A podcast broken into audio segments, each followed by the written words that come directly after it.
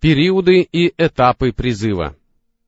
Время, в течение которого осуществлялся призыв Мухаммада, салаллаху алейхи вассалям, можно разделить на два периода, полностью отличающиеся друг от друга.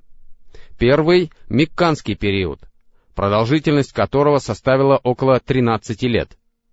Второй — Мединский период, продолжавшийся 10 лет — Каждый период включает в себя несколько этапов, которые характеризовались определенными особенностями, в силу чего эти этапы отличаются друг от друга. Все это становится совершенно очевидным после детального изучения тех условий, в которых призыв осуществлялся на протяжении этих двух периодов.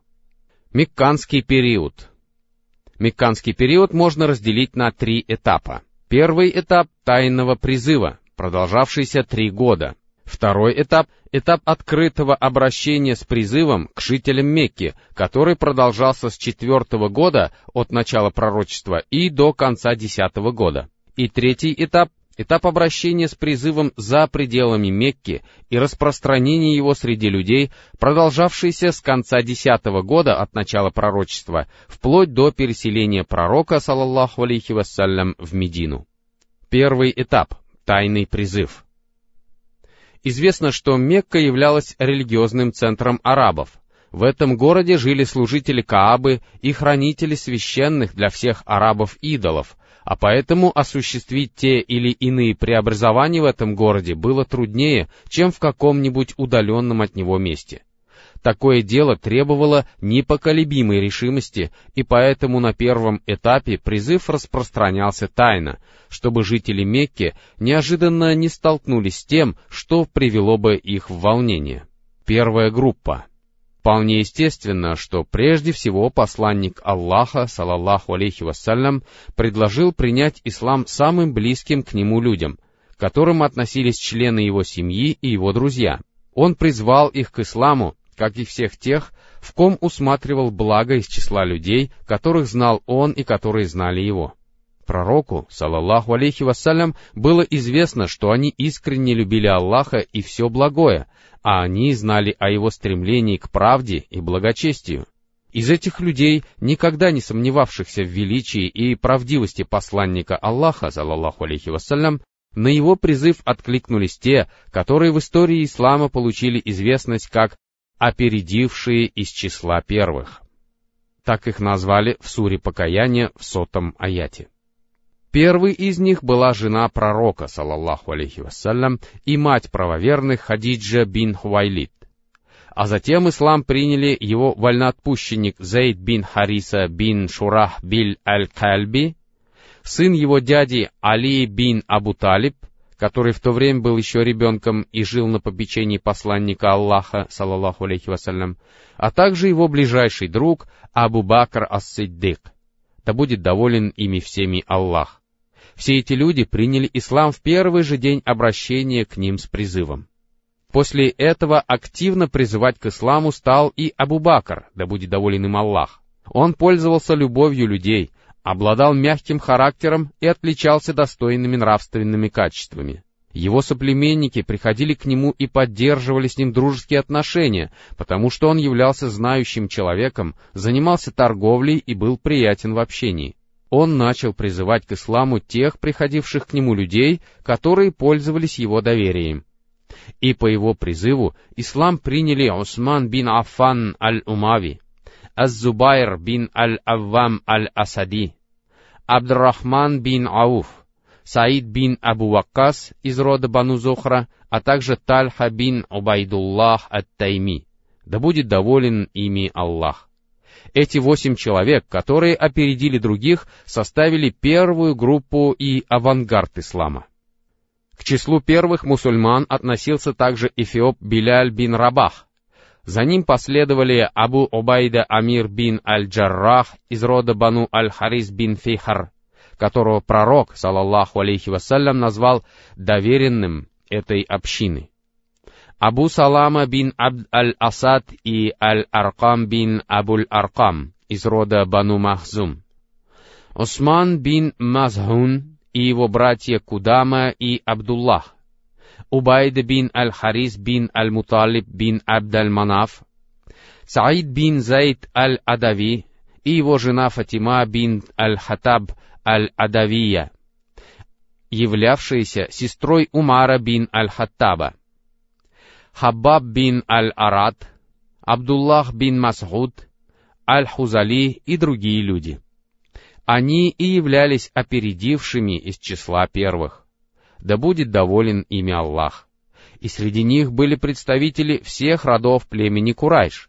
Ибн Хишам упоминает более сорока имен таких людей, но принадлежность некоторых из них к опередившим является спорной. Ибн Исхак пишет — а затем ислам стали принимать многие мужчины и женщины, известия об этой религии в Мекке распространились, и о ней стали говорить. Эти люди приняли ислам тайно, и посланник Аллаха, салаллаху алейхи вассалям, тайно встречался с ними, направляя их к этой религии, поскольку на данном этапе призыв носил индивидуальный и тайный характер — а откровения после первых неспосланных аятов из суры завернувшейся следовали одно за другим. Неспосланные в этот период аяты и части сур отличались краткостью, их спокойный и чарующий ритм гармонировал с этой таинственной и мягкой атмосферой.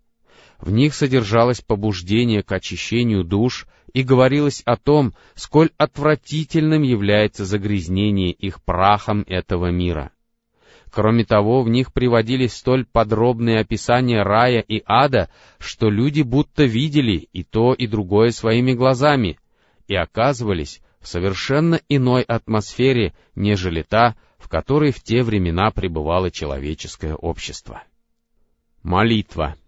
Первых, неспосланных свыше сурах было и веление совершать молитвы. Мукатиль бин Сулейман сказал, «Вскоре после возникновения ислама Аллах вменил в обязанность совершения молитв в два ракаата утром и вечером, сказав, «И прославляй Господа твоего вечером и утром».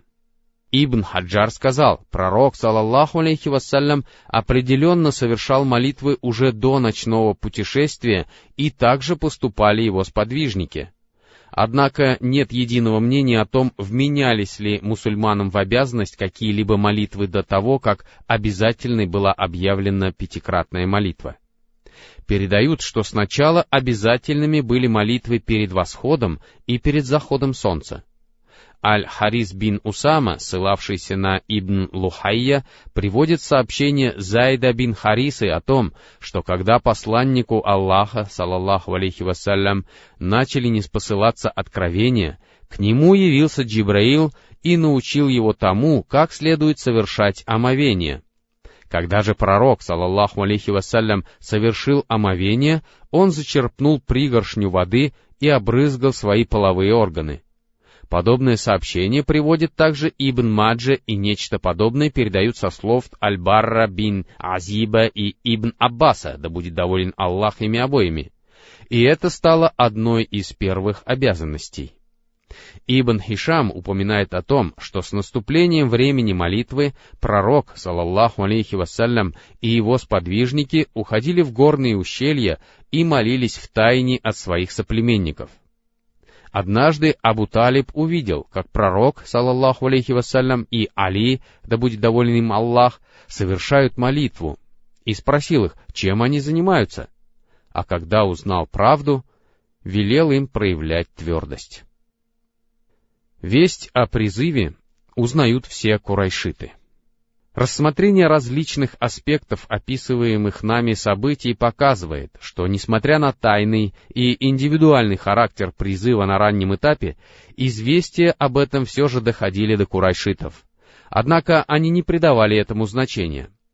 Мухаммад Аль-Газали пишет, «Известия о происходящем доходили до курайшитов, но они не придавали этому значения, очевидно считая Мухаммада, саллаллаху алейхи вассалям, одним из религиозных философов, наподобие Умайи бин Абу Сальта, Кусса бин Саида, Амра бин Нуфайля и прочих, которые рассуждали о божественной природе и религиозных обязанностях. Однако со временем они стали опасаться широкой огласки и усиления влияния этого и принялись следить за действиями и призывом Мухаммада, саллаллаху алейхи вассалям. По прошествии трех лет призыв все еще оставался тайным и индивидуальным. Однако за это время успела сформироваться группа верующих, связанных друг с другом отношениями братства и взаимопомощи, и преследовавших единую цель, которая состояла в доведении послания ислама до сведения людей и его упрочении. А после этого посланнику Аллаха, салаллаху алейхи вассалям, было неспослано откровение, обязывавшее его открыто обратиться к его народу, выступить против ложных представлений, которых придерживались люди, и повести наступление на их идолов.